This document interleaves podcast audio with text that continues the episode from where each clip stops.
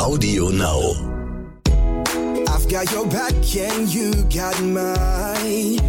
We're walking together, long roads and winding alleys, side by side. Mountain tops and lowest valleys, you and. Herzlich willkommen bei Tierisch Menschlich, dem Podcast mit Hundeprofi Martin Rütter und Wissenschaftsjournalistin Katharina Adick.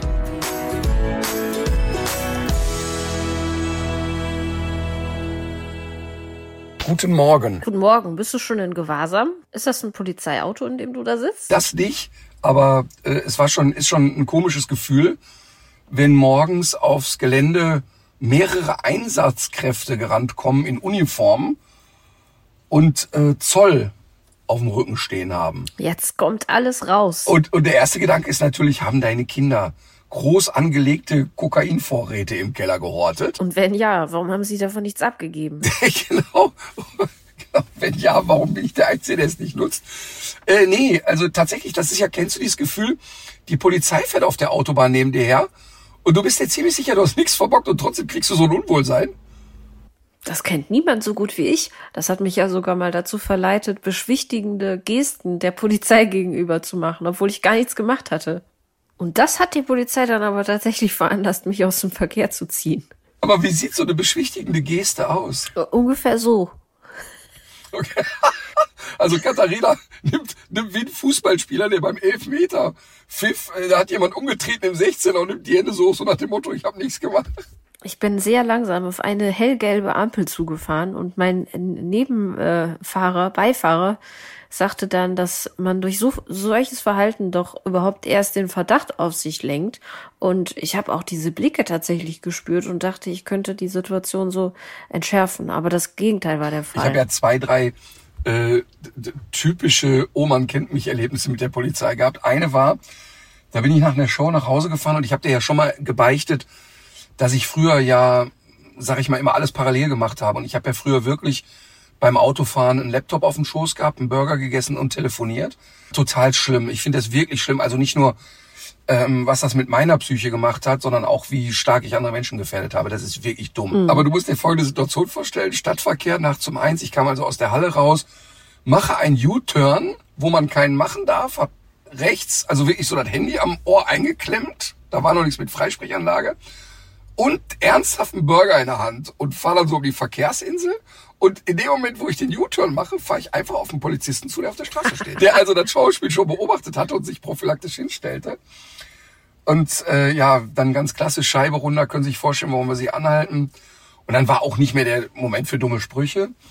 Äh, ich habe mich wirklich sehr peinlich berührt gefühlt. Und dann kam dieses Nee.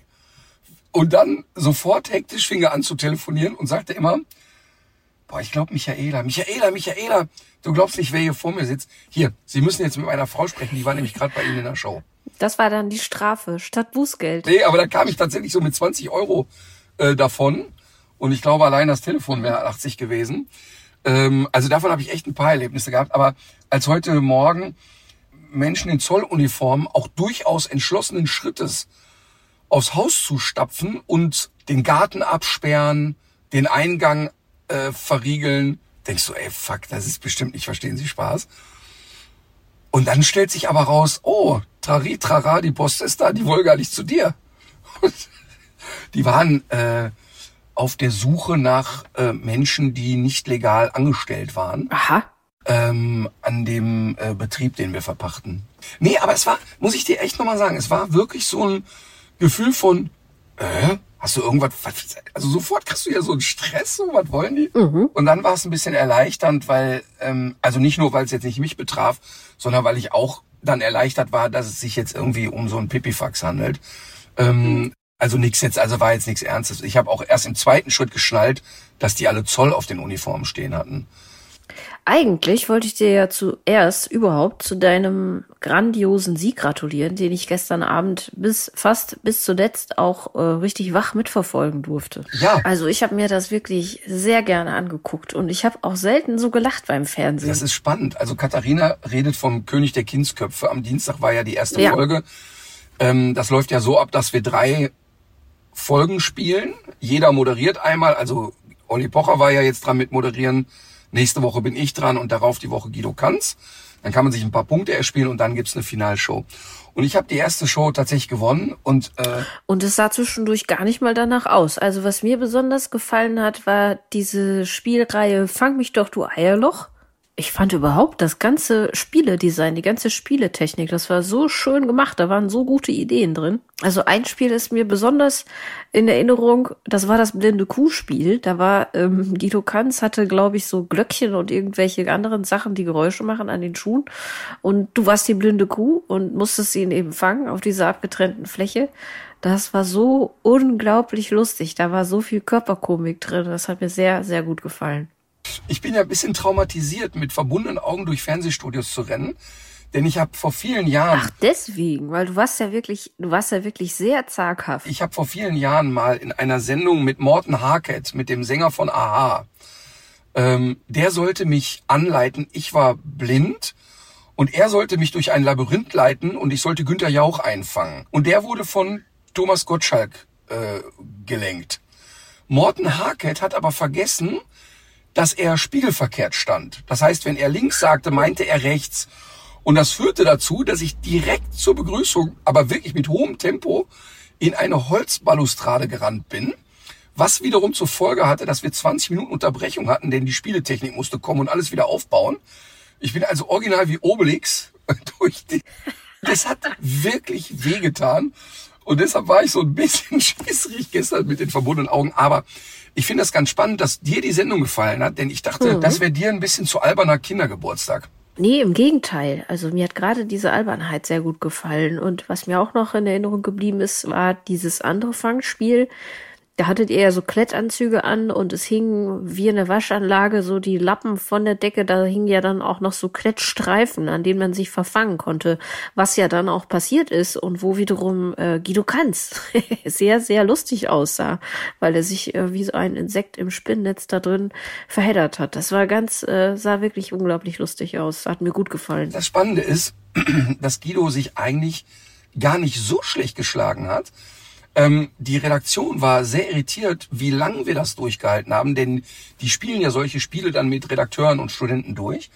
Und die hingen alle immer nach zehn Sekunden in dem Netz. Und die haben aber so ein bisschen unterschätzt, ich, und das sieht man ja auch in der Sendung, ich kann ja dann wirklich zum Terrier werden. Ja. Und ich hatte ja dann so die Mentalität, im Zweifel renne ich alles um. Und das führte ja bei mir dazu, ähm, ich weiß gar nicht, ob die das reingeschnitten haben, dass ich ja mit solcher Wucht da reingerannt bin, dass mir der Ärmel abgerissen ist. Also ähm, das war natürlich sehr lustig und insgesamt muss man sagen, ähm, da, ich musste wieder über Facebook schmunzeln, dass dann im Vorfeld, als ich die Sendung beworben habe, so jetzt König der Kindsköpfe, dass dann wirklich immer wieder Leute kommen, ja, Schuster, bleib bei deinen Leisten, mach doch Tierschutz. Und wenn du dann schreibst und sagst, Emma, also und viele schreiben natürlich, ja, wie kann man sich so billig verkaufen? Schlimm ist das. Und dann habe ich mich einmal verleiten lassen und habe gesagt, hör mal, du kannst dir sicher sein, es war kein billiger Verkauf. Äh, nee, aber weil, weil die Leute, die glauben ja wirklich, also die sagen dann so Sachen wie, der lässt sich vor den Karren spannen. Und die stellen sich dann wirklich so vor, da kommt der Herr RTL, der klopft bei dir, hat einen großen Koffer, hält dir eine Pistole an den Kopf und sagt so, du kannst wählen, den Koffer und die Sendung oder die Kugel. Und die verstehen überhaupt nicht, dass das für mich ja ist, dass ich wirklich wie, ich bin dann wie äh, Kid in a Candy Shop. Ich laufe dann da ins Studio und sag, okay, trari, trara, der Kindergeburtstag ist da. Und ich freue mich dann ja wirklich wie doof. Also das ist für mich wirklich ein, ein großes Spiel und eine große Freude und das, ich würde das auch, das werde ich den Sender nie erzählen, aber ich würde das auch gratis machen. Also ich kann das nachvollziehen. Ich habe auch zwischendurch gedacht, wenn früher Sportunterricht so gewesen wäre, vielleicht hätte ich dann nicht immer eine 5 gehabt. Ja, und es kommt noch was anderes hinzu. Jetzt äh, kommen ja auch die Leute immer und dann geht's immer los, dann werden die anderen kritisiert. Ja, wie kannst du mit Guido Kanz, der Mann liest seit 20 Jahren einen Teleprompter vor und hat null Schlagfertigkeit. Wie kannst du mit Olli Pocher, diesem Vollidioten, in eine Sendung gehen? Und ich muss dann immer wieder sagen, und das tue ich auch, ich kenne die Leute ja auch hinter den Kulissen. Und weißt du, ich habe da wirklich zwei ehrlich im Privatleben total nette Leute um mich herum, die kann man finden oder nicht finden. Aber ich kann dir wirklich sagen, dass eine Zusammenarbeit, also mit Olli habe ich ja echt schon viel gedreht, ich, also ich kenne keinen professionelleren Menschen vor der Kamera, auch keinen kollegialeren. Olli gehört nicht zu den Comedians, mit denen du vor der Kamera stehst und der nur darauf aus ist, den größeren Gag zu machen. Der Olli kann's laufen lassen, der ist kollegial und Guido war genauso. Also das war wirklich ähm, ein total nette, also ein total nettes Zusammenarbeiten einfach. Und ich finde das dann immer so furchtbar, dass die Leute glauben, auch einem vorschreiben zu müssen, was darf man und was darf man irgendwie nicht. Und die verstehen überhaupt nicht, dass du auf eine Art natürlich eine tiefgreifendes Engagement für Tierschutz hast, aber trotzdem diesen Kindergeburtstag machen willst. Und die haben dann sofort im Kopf, ja, der soll doch lieber sich dem, dem Hundethema widmen. Und dass das zweigleisig möglich ist, das ist sehr deutsch, dass das nicht möglich ist im Kopf. Komisch, oder? Dabei würden die meisten Leute, glaube ich, von sich selber schon behaupten, dass sie so verschiedene Persönlichkeitsaspekte und Talente haben und nicht nur irgendwie in der, zum Beispiel in der Gotha-Versicherung, in der Schadensabwicklung arbeiten und das ist dann das, was sie ausmacht. Genau, die sind eben nicht nur in der Gotha-Versicherung, sondern auch unter anderem lassen sie sich mehrmals in der Woche von einer Domina knebeln und verhauen. Und in den USA zum Beispiel ist es ja total verbreitet, dass ein guter Sänger auch ein guter Schauspieler sein kann. Oder umgekehrt. Mhm. Und, und ähm, Barbara Schöneberger hat mal eine Musiktour gemacht und da hieß die CD oder die Tournee Ach, jetzt singt sie auch noch. Sehr gut. Das ist voll auf den Punkt. Ich meine, warum soll die nicht eine, eine Gesangstournee machen? Erstmal kann die ehrlich gesagt singen. Und, und zweitens, wo, wo, warum beißt sich das? Ne? Naja, bei dem ganzen Spott über dich in dieser Sendung ähm, sind mir jedenfalls noch meine eigenen äh, kuriosen Verletzungen im Sportunterricht eingefallen, die ich bislang immer unterschlagen habe. Ich bin ja mal vom Drei-Meter-Turm gefallen im Schwimmbad, aber leider in die falsche Richtung, also dahin, wo kein Wasser ist. Nein, nein. Ich bin da hochgeklettert, das war noch in der Grundschule und habe dann oben festgestellt, dass das aber sehr hoch ist. Und dann bin ich wieder zur Leiter zurückgegangen und ich glaube, ich habe die ersten zwei oder drei Stufen habe ich glaube ich sogar noch erwischt und von da an jede einzelne Stufe bum bum bum bum bum. Und ich bin zu meiner Sportlehrerin gegangen und äh, wollte ihr das auch zeigen und ähm, die meinte aber nur so ja ja. Und im Nachhinein äh, kann ich kann man ihr nicht mal böse sein. Man kann ihr da keinen Vorwurf draus stricken, denn das ist vorgekommen, dass ich versucht habe, mich um den Schwimmunterricht zu drücken und dass sie das jetzt dachte, dass es sich wieder um so einen kläglichen Versuch handelte. Man kann ihr das im Nachhinein nicht mehr verübeln. Aber, aber Turmspringen, hast du die Schlagzeile Thorsten Legert gelesen? In den Boulevardmedien, Bildzeitung, erste Seite. Thorsten Legert, Hoden amputiert. Wirklich, es ist wirklich nicht so boshaft gemeint, wie es sich anhört. Und mir tut es auch wirklich leid. Ja, das sieht man, wie sehr dir das leid tut. Aber Thorsten Legert, ne, der ja eigentlich Eier aus Stahl hat, wie es heißt, ist beim ja. RTL Turmspringen so unglücklich aufs Wasser geknallt, dass sich da irgendwo am Hoden eine Verletzung aufgetan hat. Und äh, ich weiß nicht, ob es jetzt wirklich so ist, aber man denkt da wohl scheinbar über Amputation eines Hoden nach. Ach so, ich dachte, der schwimmt jetzt schon irgendwo und verstopft irgendwo einen Filter. Als ich die Überschrift gelesen habe, ich musste wirklich so lachen. Also mal an der Stelle gute Besserung. Mir wurde übrigens äh, vor ein paar Tagen von einem meiner Brüder attestiert, dass ich renne wie Alf. Dass du rennst wie Alf? Ja. Ach, das ist aber sehr lustig. Dann, also dann, das möchte ich natürlich mal sehen. Ich werde beim nächsten Mal, wenn wir uns sehen, ich habe übrigens Geschenke für dich. Ich hatte ja nach deiner äh, privaten Postanschrift gefragt, äh, hab's aber dann ja. doch nicht mit der Post geschickt. Ich möchte ja dein, dein freudig erregtes Gesicht sehen, wenn ich dir die Geschenke überreiche. Ja, äh, da freue ich mich auch schon drauf. Und ich hatte dir ja auch was geschenkt zu deinem Geburtstag, wie du dich vielleicht nicht mehr erinnern kannst. Ja, ich habe ja dann in deinem Sinne eine Spende entrichtet an den Deutschen Tierschutzbund und ganz konkret geht es da um die Hilfe für Mensch und Tier in der Ukraine. Und ich hatte aber kurz auch was anderes in der Hand. Und zwar war das die Amigos Gedenkmünze. Die sind, die sind nämlich jetzt 50 Jahre gemeinsam auf der Bühne. Da habe ich gedacht, das gewinnt ja auch noch an Wert. Ich, ich glaube schon. Und ich denke, also wie ich so die Amigos kenne, gibt's da auch eine Limited Edition von 13 Stück. Ja, ich habe das gesehen ähm, bei Comedy for Future und da habe ich vorher immer gedacht, kann das eigentlich lustig sein? Das kam mir immer so vor, so wie wenn äh, Comics früher beim Zahnarzt mit Medi und Zini so über Zahngesundheit aufklären sollten. Oder wie hießen die noch? Karius, Karius und Baktus. Das war der Versuch, so eine schreckliche Sache irgendwie aufzulockern oder Richtung Unterhaltung zu trimmen. Äh, das geht ja oft nach hinten los. In diesem Fall aber nicht. Ich habe mir das wirklich gerne angeguckt. Gibt's noch in der ZDF-Mediathek. Ich habe eine Frage an den Hundeprofi. Und zwar wurden mir von verschiedener Seite Videos zugespielt, in denen sich ähm, Hunde an das humpelnde Frauchen oder das humpelnde Herrchen äh, adaptierten. Also ich habe es neulich auch bei Netflix mal gesehen in so einer wissenschaftlich etwas dünnen Doku über die Intelligenz der Tiere. Und da wurde das als Zeichen für Empathie gewertet. Also folgende Situation. Herrchen bricht sich Fuß, Herrchen humpelt. In der Folge humpelt Hund auch. Allerdings nur, wenn Herrchen dabei ist. Wenn Hund mit Frauchen im Wald unterwegs, humpelt Hund nicht. Und ähm, in dem Film wurde das eben so mit Empathie erklärt, relativ schlicht. Mir kam das ein bisschen einfach vor. Was sagst, was sagst du dazu? Ja, also das würde ich jetzt ins äh, Reich des äh, oder in, den Bereich packen, das raten wir uns mal zusammen mit der Empathie. Ähm, mhm. Es kann auch ganz stumpf nur ein Imitationsverhalten sein. So wie ich jetzt, also wenn ich mich ähm, auf eine Wiese knie und ich tue so, als würde ich da buddeln, ist Emma sofort da, weil sie neugierig ist und guckt, was hat er da. Und wenn ich sie nicht dran lasse, dann geht sie sofort links daneben und buddelt auch ein Loch. Ähm, so nach dem Motto, was du okay. kannst, kann ich schon lange. Ähm, es kann natürlich empathisch sein, aber was wäre der Vorteil? Ähm, plus, ich, sag ich mal, wenn ich diese Geschichten höre, glaube ich, das, was du da beschreibst, sind echte Ausnahmen. Also jetzt mhm. gerade so ein ganz krasses Verhalten. Ne? Also dass, dass sich natürlich gewisse Strukturen anpassen, ein Schlafrhythmus sich anpasst, ne? Äh, Gewohnheiten sich anpassen und so, da bin ich sofort dabei. Aber und ich glaube auch, dass ein Hund die Dinge, die du beschrieben hast, kann. Aber das ist doch eher die Ausnahme ist, was wir da sehen. Also ich kann dir sagen, als ich den Fuß in Gips hatte, war Mina damals sofort klar, alles klar, jetzt kann ich jeden Mülleimer im Kölner Stadtwald plündern, weil bis der bei mir ist, habe ich wohl schon zwei Kilo Papier gefressen.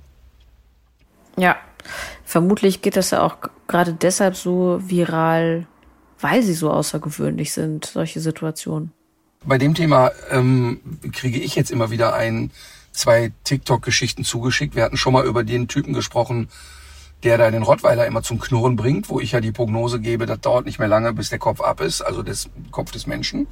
Aber jetzt mhm. ist ein Typ, der hat einen ähm, sehr futteraggressiven Hund und der provoziert den immer, indem er selber seinen Kopf in die Futterschüssel steckt und so Kau- und Leckbewegungen macht. Und dieser Hund knurrt so massiv und flitscht die Zähne, dass es wirklich Panne ist. Also erstmal, warum setzt ihr den Hund dauernd unter Stress?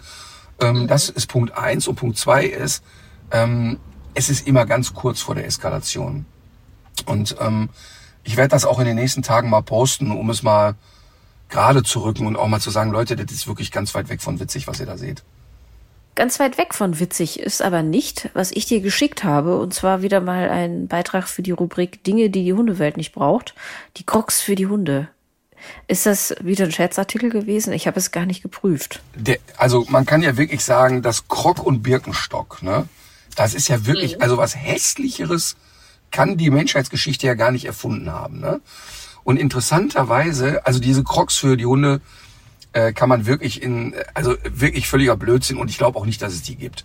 Ähm, aber bevor, bevor ich meine Hasstirade auf Birkenstock loslasse, ähm, Jetzt in der Hochphase Sommer gibt es durchaus auch Orte, die du mit deinem Hund meiden musst.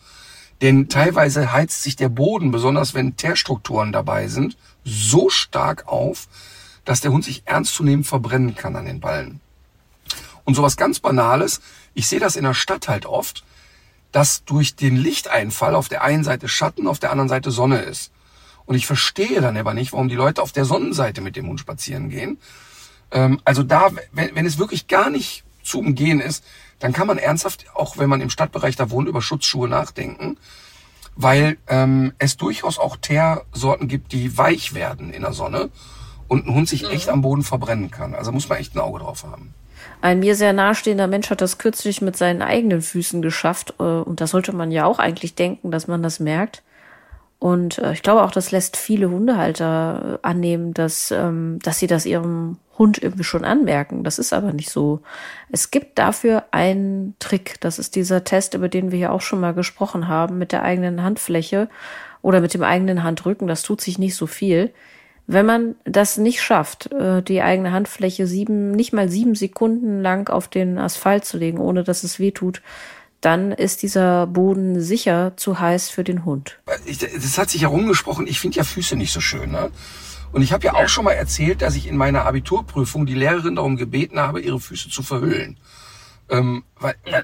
ich meine, das war jetzt wirklich, also das waren wirklich Füße, die kannst du dir gar nicht ausdenken. Also das ist so, also so stellt man sich so Füße vor von einem Mann, der 90 Jahre pausenlos geraucht hat und seit 95 Jahren den Hornhauthobel nicht mehr in der Hand hatte.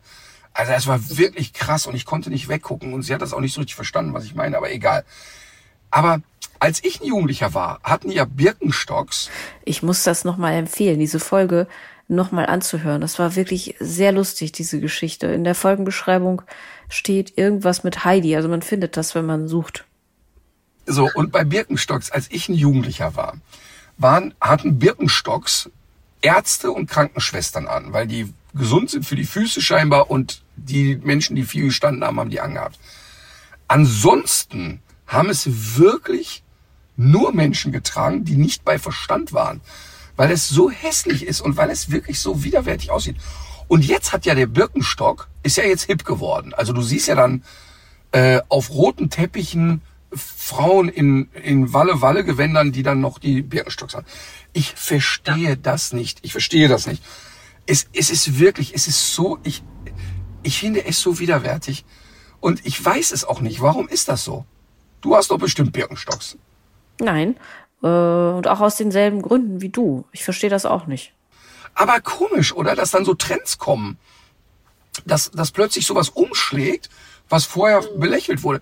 Genau das gleiche mit den Kappen. Guck mal, die Kappe, die ich jetzt aufsetze. Ne? In meiner mhm. Jugend war die Basecap so, dass der Schirm gebogen wurde. Du hast dir den auch zurecht gebogen. Und jetzt ja. gibt's viele Jugendliche, die tragen den ja so gerade. Und auch die, die früher diesen geraden Schirm hatten, das waren ja dann die, die den Fußball nicht fangen konnten und wo man gedacht hat, was ist mit denen? Und das ist jetzt aber cool. Oder auch jetzt die Herrenhandtasche kommt wieder. Mein Vater trug eine Herrenhandtasche und jetzt die Jugendlichen, besonders die, die so besonders coolen Rapper, die haben dann so eine diagonal umgehängte Herrenhandtasche vor der Brust. Ich kann da gar nicht ernst bleiben, wenn ich das sehe. Ist das ein Zeichen, dass ich alt bin? Das ist ein Zeichen dafür, dass wir alt werden, glaube ich. Früher hat man diese Herrenhandtaschen ja immer so an Handgelenken gesehen, vorzugsweise in Orten wie Bad Oeynhausen zum Beispiel. Oh Mann, oh Mann, oh Mann, ey. Wir haben die Hörerfragen vernachlässigt. Mein Vater hält schon immer Hunde und liebt sie auch von ganzem Herzen, ist aber völlig empathielos gegenüber anderen Hundehaltern. Sein Hund darf alles, läuft immer frei und wenn er an der, wenn er andere Hunde anpöbelt, heißt es immer nur, der tut nichts. Ich habe schon öfter versucht, subtil auf ihn einzuwirken, aber das bringt natürlich gar nichts, ihm die Stirn zu bieten. Dazu habe ich leider nicht die Kraft. Was kann ich also tun, damit mein Vater nicht mehr mit seinem Hund Axt im Wald spielt? Diese Menschen, diese Art Mensch ist einfach komplett unbelehrbar. Ich finde das wirklich schrecklich, schrecklich, schrecklich. Dieses, ich meine, das findet man ja allgemein schon schrecklich, wenn Menschen so rücksichtslos und, und, und unempathisch mit anderen Menschen umgehen. Aber da gibt's auch echt Hundehalter, da, denen möchte ich mit der Axt hinterherrennen, weil die natürlich genau daran schuld sind, dass andere Menschen, die keinen Hund haben, völlig abgefuckt sind von uns Hundemenschen. Du kannst solche Menschen nicht belehren und da hilft's auch nix im Sinne von, man kommt subtil um die Ecke und man oder man haut mit der Holzkeule drauf. Ich ähm, habe in meinem privaten Umfeld Gott sei Dank niemanden, der sich so verhält. Aber es ist schon derb. Und diese Frage bekomme ich wirklich, also das ist eine typische Hörer, Hörerinnen-Frage. Ähm, bei, auch bei jedem Seminar werde ich das gefragt. Ich treffe immer wieder jemanden, gehe spazieren und der Hund benimmt sich wie Sau, der ist total nett und freundlich, aber der benimmt sich wie Sau, macht mir das Leben zur Hölle, mein Hund hat Angst vor dem und so weiter. Und ich komme nicht an diesen Menschen ran. Da machst du gar nichts. Ja, das Einzige, was da vielleicht wieder helfen würde, wäre der Hundeführerschein. Aber so persönliches Einwirken führt eben manchmal zu nichts. Belehrbarkeit der Leute hält sich ja in Grenzen. Es gibt natürlich auch Methoden. Also ich weiß noch, dass meine Mutter damals, als Mina, mein erster Hund, war dann so mit fünf, sechs Monaten in der Phase, so Anfang Pubertät, jetzt fange ich mal an, Menschen anzuspringen. Und dann habe ich halt äh, Freunde gebeten, pass auf, helft mir ein bisschen, wenn die euch anspringt, bitte ignoriert sie. Und meine Mutter hat den Hund aber dann noch extra aufgedreht. Oh, wo ist sie denn? Und dann habe ich immer erklärt, aber Mutter, schau mal, das ist doch doof, weil... Und dann hatte ich zu einem Grillfest geladen und es besonders feierlich gemacht und habe behauptet, ich müsste was verkünden. Und ich hätte da den großen Wunsch, dass sich alle in Schale schmeißen. Die einzig, die einzig eingeladene Person war aber meine Mama. Und dann habe ich Mina vorher in den Gartenteich geworfen, habe sie dann im Sandkasten paniert und auf den großen Moment gewartet, bis meine Mutter in den Hausflur kam. Und dann sah äh, Mama danach genauso aus wie ein panierter Hund, der vorher in den Teich geflogen ist. Und äh, das war nicht lehrreich, aber zumindest hatte ich einen schönen Moment. okay, bei manchen Leuten ist das sehr erfolgreich. Die können sich das nicht so abstrakt vorstellen, aber durch eigenes Erfahren dann doch lernen. Den Versuch kann ich, äh, kann ich nachvollziehen.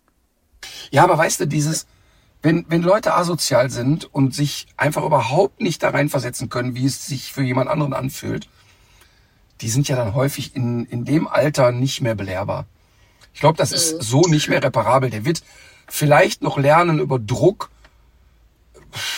eine Vermeidungsstrategie zu machen, aber wenn die eigene Tochter ihm nicht erklären kann, ey Papa, guck mal, das ist unangenehm und guck mal und ja. so, du hast eigentlich keine Chance. Da passt mit Mina aber thematisch jetzt noch eine weitere Frage dran und zwar, mein 15 Wochen alter Welpe reitet oft bei anderen auf. Er ist sehr selbstbewusst und eigentlich entspannt. Stressabbau oder den anderen eingrenzen kann ich mir im jeweiligen Kontext kaum vorstellen. Jetzt ist ja jedem klar, dass das nicht sexuell motiviert ist, aber die Halter der anderen Hunde sind wenig begeistert. Die Hunde lassen das übrigens zu. Unterbinde ich das oder nicht und aus welchem Grund? Naja, erstmal sind schon mal eine Menge Thesen aufgestellt worden in dieser Frage, die nicht richtig sind. Angefangen bei Welpe, oder? Ja, Welpe ist so 16. Woche, geht's dem Ende zu, sagt man. Mhm. Ähm, aber erstmal die Aussage, na, das kann ja nicht sexuell motiviert sein, das versteht ja wohl jeder. Also sehr wohl kann ein Welpe mit 15 Wochen schon in der Vorpubertät und an der Grenze zu geschlechtsreif sein und auch wirklich kompletten Notgeil durch die Welt rennen. Besonders wenn es kleine Rassen sind. Also ein Jack Russell Terrier, dass der mit 20 Wochen schon Richtung Geschlechtsreife geht und auch mal ein paar Wochen früher, das ist gar nicht so ungewöhnlich. Mm, also erstmal kann durchaus auch eine starke sexuelle Motivation dahinter stecken. Ähm, Habe ich übrigens sehr häufig bei den sogenannten Einhoderrüden, wo der Hoden nicht in den Hodensack abgestiegen ist. Äh, ähm, zu denen man ja jetzt auch den Thorsten Leger zählen muss. Ähm, aber da war der ja schon mal abgestiegen. Also Einhoderrüde im Sinne von, ähm, es dauert ja also eigentlich soll so in der spätestens 10., 12. Woche sollten beide Hoden im Hodensack sein. Und bei manchen Rüden ist es eben nicht so, dann muckeln die da so in der Leistengegend vor sich hin. Und ähm, diese Hunde werden in aller Regel sehr, sehr stark sexuell motiviert. Meine Theorie ist, dass es da eben sehr warm vor sich hin brütet und die Testosteronproduktion dadurch stärker angeregt wird. Ähm, ob das wissenschaftlich Fakt ist, weiß ich nicht. Aber es ist halt die Erfahrung, die ich gesammelt habe. Das hat Frau Dr. Holland auch schon mal so formuliert. Also ihr seid zumindest schon mal zu zweit. Also und, und sehr häufig, äh, ähm, man wartet dann ab, so bis zum sechsten Monat. Da kann das sein, dass der Hund dann nochmal äh, herabgleitet, meistens aber dann nicht. Die Tierärzte operieren das nicht so gerne, weil das ein riesen äh, Gefummel scheinbar ist. Ähm, aber man muss es dann letztlich irgendwann operieren. Jetzt kann also sein, dass ein Rüde mit 15 Wochen, wo noch nicht beide Hoden da sind, der aber schon stark sexuell ist. Also das müsste man als erstes mal checken. Ist der insgesamt ein doch schon sexuell veranlagter Hund? Punkt eins. Punkt zwei ist, sie sagt, er ist sehr selbstbewusst und er ist eigentlich sehr gechillt. Jetzt nehmen wir die sexuelle Komponente raus und sagen, okay, es ist nicht sexuell.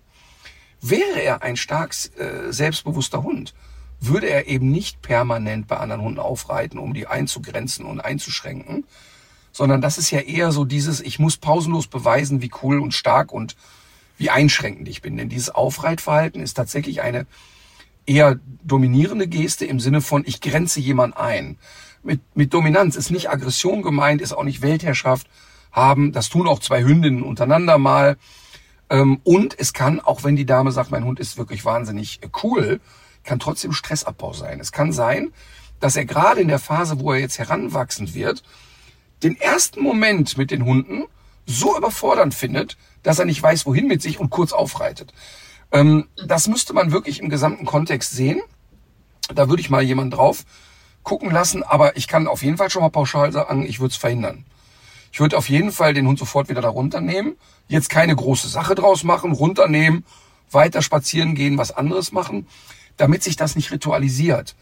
Denn er wird irgendwann Streit bekommen, besonders wenn er wirklich erwachsen ist, wenn er das jetzt permanent macht. Mal abgesehen davon würde ich als Halter des anderen Hundes das auch sowieso nicht akzeptieren. Ähm, also in jedem Fall, damit sich kein Ritual entwickelt, den Hund runternehmen und was Besseres anbieten. Okay. Und dann noch eine letzte Frage, die bezieht sich auf Hundekrankenversicherungen. Damit habe ich noch gar keine eigenen Erfahrungen. Ich habe dazu auch noch nichts recherchiert. Ähm, da geht es darum, ob die sich lohnen, wie gut die sind und so weiter. Wollen wir uns das Thema nochmal vornehmen? Also ich bin tatsächlich viel tiefer, tiefer im Thema, als du denkst, weil wir ähm, auch in einer Phase sind, wo wir über eine Martin-Rütter Krankenversicherung nachdenken. Ähm, also für Hunde.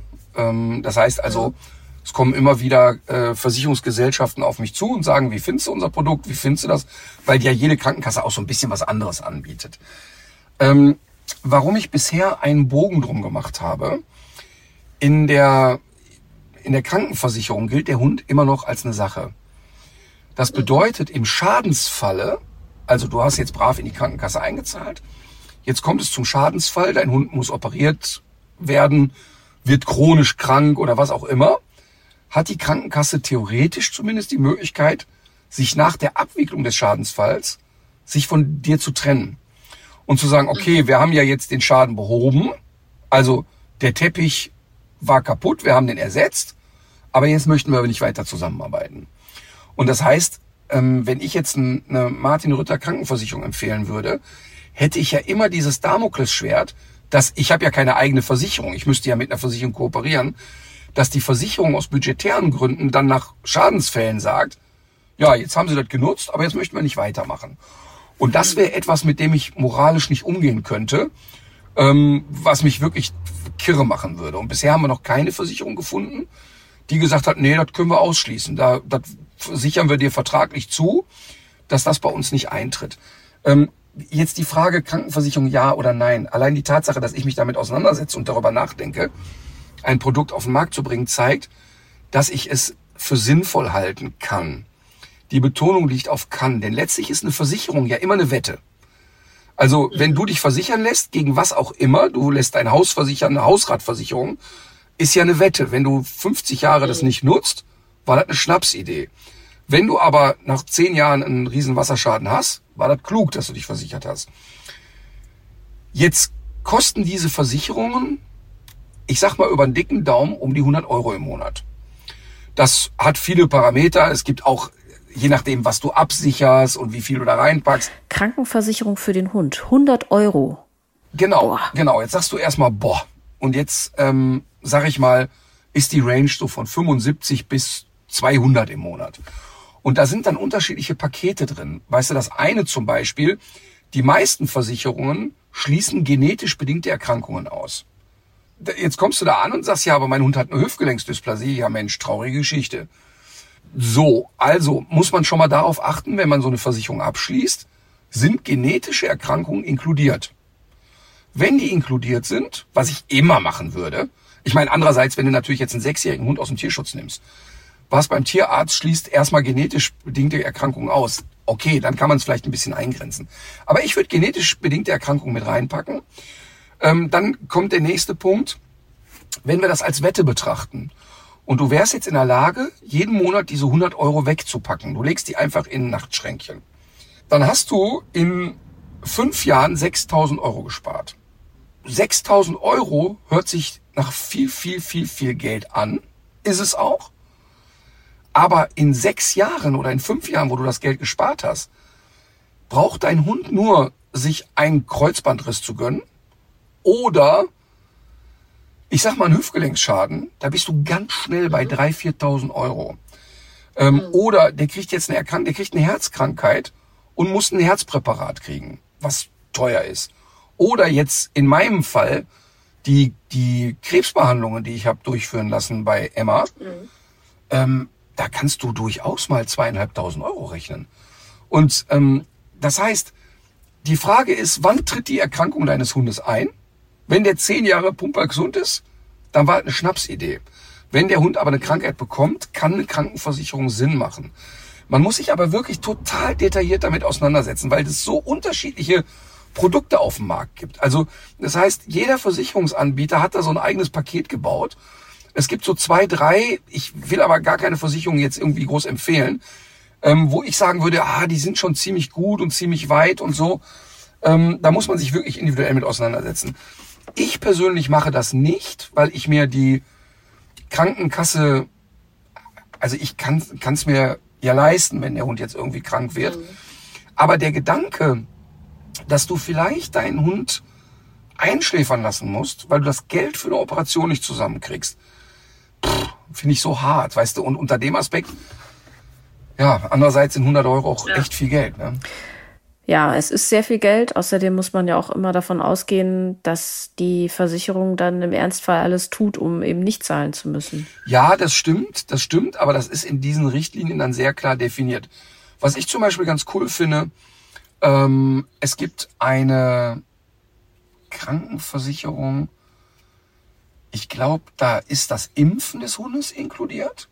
Hast also schon mal so eine Monatsnummer hast du schon mal weg. Und viele von den Versicherungen arbeiten ja auch mit diesen, ähm, ja, wie nennt man das, mit diesem Bonussystem, dass wenn dein Hund in, in, was weiß ich, zwei, drei, vier Jahren keine Krankheit hatte, dass du einen Teil erstattet kriegst und so. Also da, da muss man sich echt sehr individuell mal beraten lassen. Mm, gut. Dann kommen wir zu einer Rubrik, die wir leider beim letzten Mal vergessen haben. Das Rasseporträt. Du weißt wie immer nicht, um welche Hunderasse es jetzt geht.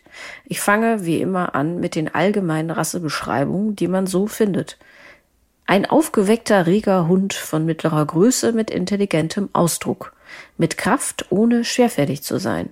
Ein optimistischer und freundlicher Jagdhund.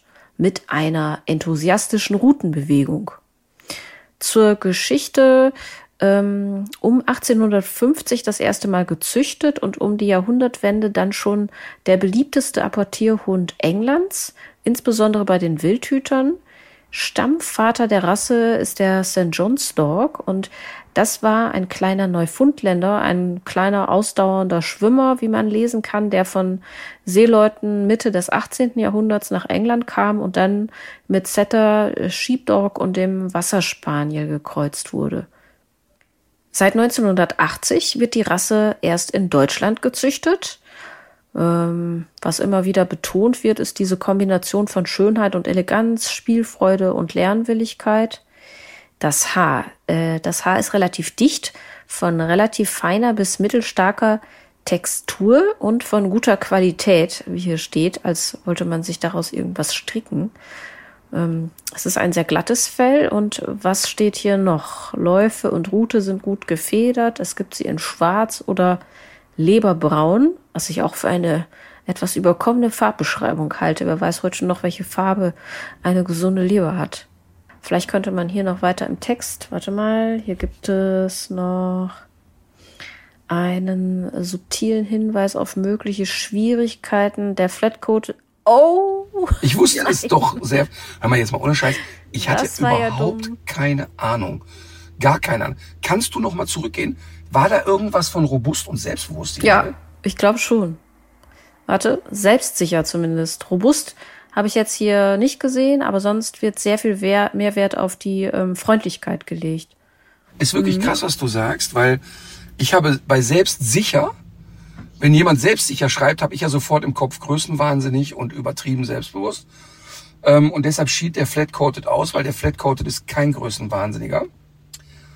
Und ähm, der Flat-Coated Retriever gehört zu den Jagdhundrassen, die man relativ bedenkenlos auch als Familienhund bezeichnen kann. Eine Rasse, für die ich sehr schwärme. Die sind sehr feingeistige, sehr sensible Hunde, können überhaupt keinen Druck gebrauchen, sind wirklich haben Bock auf Training, sind aber zu Hause nicht hektisch und hysterisch. Ich habe ich habe, glaube ich, wirklich in der ganzen Zeit nicht einen Flat-Coated kennengelernt, der irgendeine Aggressionsthematik in sich trug. Also weder mit Artgenossen, noch mit Menschen, noch mit der Nachbarkatze, mit gar nichts. Saunette Hunde, kann ich wirklich so sagen. Man darf halt nicht unterschätzen, dass sie Temperament haben und dass man die echt bewegen und beschäftigen muss. Das ist kein Couch Potato. Die halten es aber auch gut aus, wenn mal ein paar Tage nichts passiert. Also kann ich wirklich sagen, ähm, tolle, tolle Hunde. Also wirklich ganz, ganz tolle Hunde. Was passiert denn andersrum, wenn man sich da verschätzt hat, wie viel Zeit man für den Hund hat? Wie unangenehm kann das sein auf einer Skala von eins bis zehn, wenn der Hund unterbeschäftigt ist? Eine drei. Ähm, der wird dann unruhig, hektisch, der wird so ein bisschen unausgeglichen. Aber auf der, wie stark nervt es für den eigenen Hund-Skala von eins bis zehn, bist du bei 300. Das Problem ist aber, dass okay. die, dass die dann eher die Tendenz haben, sich die Pfoten wund zu lecken, äh, Magen-Darm-Probleme. Das ist übrigens sowieso ein Thema. Das sind sehr sensible Hunde. Die muss man wirklich, die, ich kann die ein bisschen vergleichen mit dem Wischler. Nur, dass die ein bisschen ausgeglichener als der Wischler sind. Aber du musst den Flatcoated wirklich gut auf die Welt vorbereiten. Also der muss wirklich sehr früh schon an alles gewöhnt werden und der muss Gewitter und Luftballon und alles irgendwie kennen, damit der cool bleibt. Weil der ist ein sehr sensibler Hund, der sich auch Dinge zu Herzen nimmt. Also wenn der schlechte Erfahrungen sammelt, dann entwickelt der auch schnell eine starke Unsicherheit. Diese Unsicherheit kippt bei denen nicht in aggressives Verhalten, aber kippt dann in, oh Gott, oh Gott, oh Gott, was mache ich denn als nächstes? Oh Gott, ich weiß gar nicht, wohin mit mir. Oh, ich leg mich in die Ecke. Nee, ich gehe lieber dahin. Ach, ich leg mal am Bein. Ach nee, ich knabber mal an der Pfote. Also die sind dann sehr gefangen in sich selbst und ähm, die, die brauchen wirklich Bewegung und Beschäftigung, aber da sind die einfach super. Und, und ich habe ja wirklich jetzt hier selten bei den Rasseporträts so eine Schwärmerei losgelassen. Ähm, mhm. Aber die sind so vom Verhalten, wo ich so sagen kann, ja, ich meine, was, was braucht's für einen Hund in der Gesellschaft tauglich zu sein? Und die bringen schon viele Voraussetzungen mit, wirklich ähm, sehr gut gesellschaftstauglich zu sein. Trotzdem, okay. es ist und bleibt ein Jagdhund und das muss ich natürlich kanalisieren. Also, ähm, also Kanickel sehr spannend, aber vor allen Dingen Federtier sehr spannend. Nicht, dass hier durch deine Begeisterung der ein oder andere vielleicht vorschnell sich auf diese Rasse einschießt. Man muss schon wissen, ob man das äh, will und kann. Ja, und das Schöne ist tatsächlich bisher, dass der Flat-Coated auch noch nie einen richtigen Boom erlebt hat. Also es gab nie eine Schwemme. Das hatten wir ja beim, beim Golden ganz extrem, beim Labrador unfassbare Schwämme.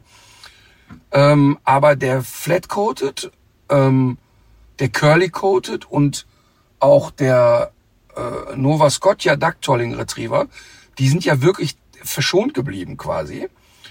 Und ähm, ich verstehe es eigentlich gar nicht, weil der Flat echt echt ein schöner Hund ist, also wirklich sehr sehr schöner Hund. Und auch pff, es gibt eigentlich keine kein Grund, warum der nie geboomt hat. Also hoffen wir mal, dass es so bleibt im Interesse der Rasse. Ja, und hoffen wir mal, dass diese Folge das jetzt nicht auslöst. Dein Tipp der Woche. Ja, ähm, Tipp der Woche. Und den meine ich wirklich ernst. Ich meine, ich, ich komme gerade vom Blutabnehmen übrigens. Ich war heute beim Arzt. Ja. De deshalb sitze ich hier im Auto. Ähm, weil ja. ich lasse ja einmal im Jahr, ich bin ja echt ein bisschen fahrlässig, was so die, den eigenen Körper anbelangt. Aber nach dieser Herzgeschichte lasse ich halt einmal im Jahr so Blut checken, Herz mal gucken und sind die Arterien prima und so. Ähm, und es ist ja kein Geheimnis, dass ich nicht so viel schlafe. Ich hatte heute aber ein echt zauberhaftes Erlebnis, was ich schon sehr, sehr lange nicht mehr hatte. Ich bin um, boah, ich glaube halb vier wach geworden und war aber so richtig angeknipst wach. Nicht so, oh, ich will noch weiter pennen, sondern ich war einfach wach. Und dann bin ich in den Garten gegangen und habe was ganz, ganz Spektakuläres erlebt, was ich schon Jahre nicht mehr bewusst wahrgenommen habe. Bei uns gibt es ja wirklich viele Vögel und ich werde ja immer mit Vögelgezwitscher wach, aber das läuft so nebenher. Und ich saß auf der Terrasse und ähm, es ging da erst gerade los mit dem Gezwitscher. Mhm. Und es war erst scheinbar eine Vogelart, die zwitscherte. Und dann kam aber so alle 15, 20 Minuten eine weitere Vogelart dazu. Und das mhm. ist wirklich zauberhaft. Es gibt da tatsächlich so einen Schlüssel, das kriegt man irgendwo gegoogelt, wann, ja, welche, wann welche Vogelarten morgens starten. Und ich kann das wirklich nur jedem empfehlen, an einem Wochenende mal um halb vier aufzustehen, sich entweder in den Wald oder wo immer man auch lebt, wo man die Möglichkeit hat, sich hinzuhocken und ganz bewusst zuzuhören. Das war so schön heute Morgen. Das war so, also ich, ich kenne die ganzen Vogelarten nicht. Ich weiß nicht, wer da wie getrellert hat. Aber na, es hat nicht lange gedauert, vielleicht eine halbe Stunde, eine Dreiviertelstunde. Dann konnte ich so differenzieren und so, ach ja, guck mal, der kommt jetzt zu der Gruppe dazu, der hört sich da so an. Das war ein total schönes Erlebnis. Also ähm, wirklich ernsthaft mal so früh aufstehen, dass man den Sonnenaufgang bewusst erlebt und die Natur so ein bisschen wahrnimmt. Das, das ist wirklich, das war total schön. Was, was du da empfindest, das spiegelt sich auch in Studien wieder. Es ist sogar so, dass die Zufriedenheit der Menschen abhängig ist von der Vielzahl der Vogelstimmen in ihrer Umgebung, die da zu hören sind. Ähm, also je mehr, desto besser. Und diese Effekte auf Zufriedenheit und Glücksempfinden sind wichtiger als äh, finanzielle Vorteile, also in einem gewissen Maße natürlich. Aber das unterschätzt man. Und auch wenn sich das am Anfang ein bisschen schräg anhört, aber es wird ja viel so Wirtschaft gegen Naturschutz ausgespielt und seit einigen Jahren ist das ja so ein Ansatz, Biodiversität, Natur und so weiter auch ökonomisch zu quantifizieren. Das ist ja offenbar die Sprache, die einige Menschen besser verstehen, aber natürlich nehmen viele Menschen das auch ganz unmittelbar wahr. Ja, aber da, da kann ich wirklich nochmal so auch mal ganz bewusst Momente wahrzunehmen. Ne? Also so blöd sich das anhört, ein Blätterrauschen von Bäumen kann ja. so schön sein. Oder vor, vor ein paar Tagen ähm, Sophie Rosentreter, mit der habe ich damals die Demenzreportage zusammen gemacht. Ja. Eine, eine, wirklich eine unfassbar tolle Frau und ich folge ihr bei Instagram und gucke immer, was sie da macht. Ist ja sehr, sehr engagiert in der Demenzforschung und, und setzt sich da ein und so weiter. Und die hat vor ein paar Tagen einen Post gemacht bei Instagram, wo die so planass geregnet war und strahlte wie ein Honigkuchenpferd und schrieb darunter, Übrigens an alle die Menschen, die mich später pflegen werden, bitte schiebt mich regelmäßig in den Sommerregen. Und es war so ein rührendes und, und, und schönes Bild, den Gedanken, dass man so einen alten Menschen in den Sommerregen schiebt und diese Gerüche, die dann kommen, wenn so ein Sommerplatzregen kommt und diese, diese Wahrnehmung und so, ne? Und das ist, und genau ein ähnliches Gefühl hatte ich heute Morgen mit dem Vögelgezwitscher das ist uns eigentlich allen zu eigen. Manche merken das vielleicht nicht mehr, aber eigentlich steckt das in uns allen drin. Und deshalb können wir auch über Themen wie Artensterben und so weiter gar nicht sprechen, ohne dabei auch mit uns, uns mit einzubeziehen. Wir sitzen da mit drin, auch wenn äh, uns viele einreden, dass wir uns da in unseren Autos oder Klamotten irgendwie von abkapseln können. Und noch eine kleine Exkursion. Ich habe beobachtet, man kann äh, Balkonpflanzen ja gießen, wie man will, auch mit Regenwasser. Die sehen ja nie so gut aus, äh, wie wenn es geregnet hat. Dann machen die noch mal so einen richtigen äh, Satz, habe ich den Eindruck. Und ich habe jetzt eine Idee, woran das liegen könnte.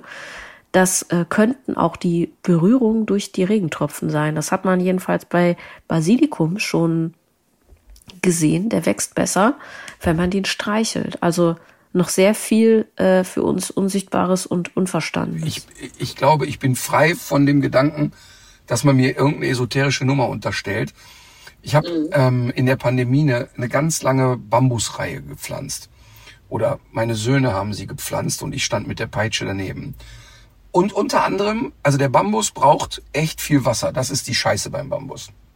Und wir haben so Bewässerungsschläuche unterirdisch damit eingebaut. Und über ein Bewässerungssystem kriegen die, werden die mit Grundwasser versorgt, also mit, mit äh, Regenwasser, Grundwasser und so weiter versorgt. Und die brauchen wirklich viel. Und die sind auch okay in einem Zustand. Aber ich habe wirklich das verrückte Gefühl, wenn so fünf Tage im Sommer drehe ich das schon mal so ein bisschen höher, wenn, wenn ich merke, da kommt jetzt zu wenig bei dem Bambus. Mhm. Wenn dann ein Sommerregen kommt, ich wirklich, sperrt mich auch gerne ein für den Gedanken, habe ich danach das Gefühl, als würde diese Pflanze aufatmen. Also du hast mhm. wirklich das Gefühl, dass die dann so, wenn die so eingeregnet ist und dann so, so als wenn die sich mal so einmal so streckt. Das ist, das hört sich echt wahrscheinlich kacke an oder so. Aber da habe ich genau die Erfahrung, die du gerade beschrieben hast, dass, glaube ich, dieses, es prasselt so drauf, eine erhebliche Rolle spielt. Ja, Und äh, wenn du dann noch deinen Energiestein um den Hals hängen hast. Ich sagte ja, als du damals hier angeschleppt hast, ähm, der, Seen gehen kaputt, wenn da zu viel äh, Monokulturen ja. sind. Da sage ich nochmal, meine Oma vor 45 Jahren schon gesagt, zu viele Enten, scheiße, da geht der See kaputt. Das wusste die schon. Da muss man auch nicht immer valide Studien haben. Manche Dinge spürt man einfach und manche Dinge merkt man einfach. Und deshalb, deshalb, wir hatten ja auch bei König der Kindsköpfe gab es ja diese Rubrik First Dates. Und wir sollten uns ja, Guido hatte die Aufgabe und ich, wir hatten, trafen uns bei First Dates mit einer jungen Frau, die äh, in Deutschland geboren und aufgewachsen ist, aber das große Glück hat, die Muttersprache ihrer Eltern Türkisch auch gelernt zu haben. Und in dem, mhm. in dem Date war es so, dass sie Türkisch mit uns geredet hat und wir sollten uns merken, was könnte das sein. Und Guido ja. Hatte für einen Moment vergessen, dass er sich in einer Spielshow beschäftigt und kam da mit der so ins Plaudern. Und, und mir war ja klar, da kann ich ja dran fühlen, ich muss mir irgendwelche Fakten merken. Ich bin dann hingegangen und habe wirklich abgearbeitet. Okay, ja, okay, Lieblingsfarbe blau, alles klar. Und habe mir das sogar noch immer wieder über Techniken mir gemerkt und dann habe ich noch geguckt, was hat sie für Schuhe an und so weiter. Das war so, so lustig. Es wurde dann hinterher, saß ich vor diesem First Dates Ding, äh, vor dieser Wand und dann Martin spricht die Sprache der Liebe. So, jetzt kommst du. Habe ich heute schon gepostet, das Foto. Ich habe nichts anderes erwartet. Ich bin halt Romantiker alter Schule, das lasse ich mir auch nicht nehmen. Übrigens, äh, zu deinem Garten, ich habe noch einen Tipp für dich. Das ist aber nicht mein Tipp der Woche. Eine Facebook-Gruppe, die heißt Naturgartenforum. Mein Tipp ist der, äh, mein Tipp ist ein anderer, und zwar der Instagram-Account von Dr. Jael Adler, die ich jetzt über eine TV-Sendung kennengelernt habe. Das wird bald ähm, eine Sendung geben. Wie heißt sie denn jetzt nochmal? Doch, die heißt Team Hirschhausen einfach besser leben. Und neben meiner Unzulänglichkeit sind da auch solche kompetenten Leute wie Frau Dr. Jael Adler, die ist nicht nur Dermatologin, sondern auch Ernährungsmedizinerin und Allergologin. Und sie hat aber vor allem, und das ist ja mindestens genauso wichtig äh, wie das, was sie alles weiß, eine unglaublich sympathische, lebensnahe und verständliche Art, das alles zu erklären. Ähm, da geht es zum Beispiel auch um solche Dinge, die du ja auch ganz gerne vernachlässigst, wie die Hautkrebsvorsorge. Man erfährt, warum man bestimmte Sonnenmilchprodukte nach einem Jahr offen im Schrank stehen wirklich entsorgen sollte, weil sie sonst nämlich gefährliche Inhaltsstoffe entwickeln und solcher praktischen Dinge mehr. Ich habe, das ist aber sehr interessant, denn ja. äh, Moritz hat ja jetzt äh, seine Abi-Reise nach Mallorca gemacht und äh, frug mich, er hätte wohl im Hause eine äh, Sonnenmilch gefunden, die etwa acht Jahre alt wäre. Und, ähm, okay. und was er damit machen könnte. Und weißt du, was meine Antwort war? Du musst die kräftig schütteln. Wenn du die schüttelst, kannst du die benutzen. Ich glaube, das Einzige, was passiert, der Sonnenschutzfaktor wird weniger. Du musst halt häufiger aufcremen. Das war wirklich, ich meinte das ernst. Einfach das Kind vergiftet. Ja, da geht da geht's vor allem um Octocrylene die sich abbauen über einen bestimmten Zeitraum und äh, sich verwandeln in einen Stoff, der gefährlich werden kann. Viel fundierter, genauer und so weiter ist das auf dem äh, Insta-Account von Frau Dr. Jael Adler nachzulesen. Packen wir äh, in den Post zu dieser Sendung. Alle anderen Infos gibt es ja dankenswerterweise auch auf zwei sehr tollen äh, Seiten, jeweils bei Facebook und bei Instagram. Super Sache und vielen Dank nochmal an dieser Stelle. Vor ein paar Tagen noch gefragt, wo man unsere Liederempfehlungen findet. Ähm, und diese Rubrik heißt Brotmesser und Popcornpfoten. Ähm, und da kann man nur sagen, ihr könnt auch leider nicht selektieren, denn ich wurde gefragt, ob das denn geteilt würde in Martins und Katharinas Empfehlungen, damit man deinen... Von wem wurdest du das gefragt? Deinen Klumpatsch nicht auch noch hören muss. Ich glaube, ich, ich frug mich das selbst. Ich wünsche mir noch mal ein Lied von den Kings of Dubrock, deren Konzert ja leider ausfiel, und zwar das Lied Alle Männer. Hier wieder ausdrückliche Empfehlung, auch für das Video. Da geht es um dieses beknackte Männerbild, das man insbesondere auf so Stock-Footage-Seiten, also in Bilddatenbanken findet, wo man irgendwie Bilder von Leuten finden kann, die, die am Schreibtisch sitzen und arbeiten. Ähm, und das wird in diesem Video sehr gut aufbereitet. Finde ich gut. Okay, dann komme ich jetzt zu meinem Lied. Ich wähle von Tracy Chapman Baby, can I hold you? Gut, dann, Legt euch wieder hin. ja, legt euch wieder hin.